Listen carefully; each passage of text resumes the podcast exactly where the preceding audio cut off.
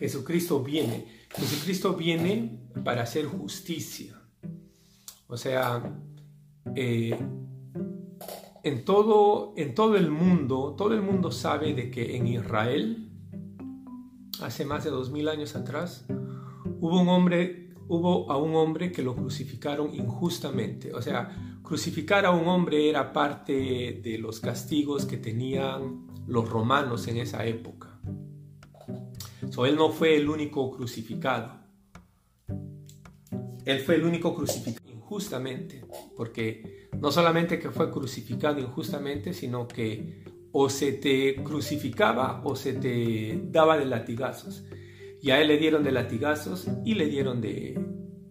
lo crucificaron hasta que lo mataron. Lo desvistieron totalmente calato, totalmente beringo.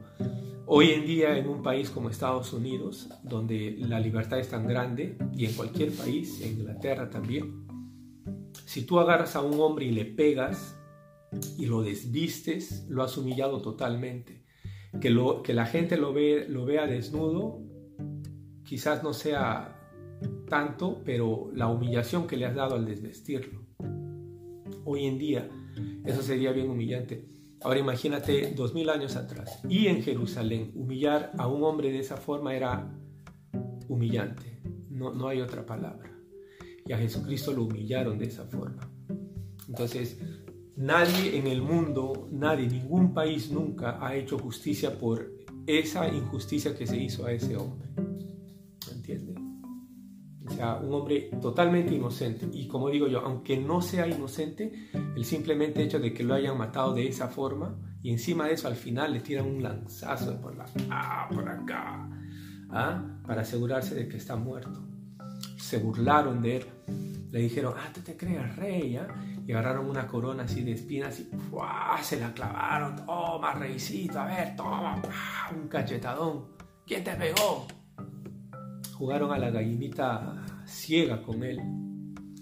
¿Tú crees que Jesucristo ahora que viene, Él viene a que me pegaste en, esta, en, esta, en este cachete, ahora pégame en este? ¿Tú crees de que Él viene así con amor? Ahora que Jesucristo viene, Él viene con rabia. The wrath of God. El día de Cristo. Él viene a hacer justicia. ¿Ah? Como nadie hizo justicia con Él, entonces Él viene a hacer justicia. Y todo aquel que aplaude la muerte de Jesucristo, mejor dicho, todo aquel que no cree, es igualito como en ese tiempo, a la época que aplaudió por la muerte de Jesucristo.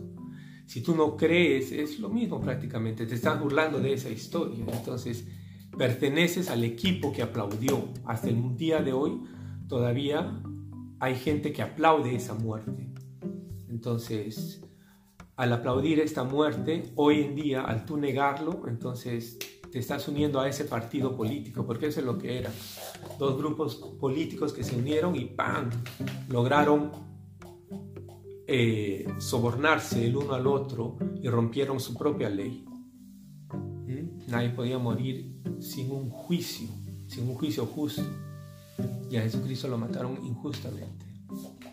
Así de que, ¿tú crees que eso se va a quedar así nomás impune?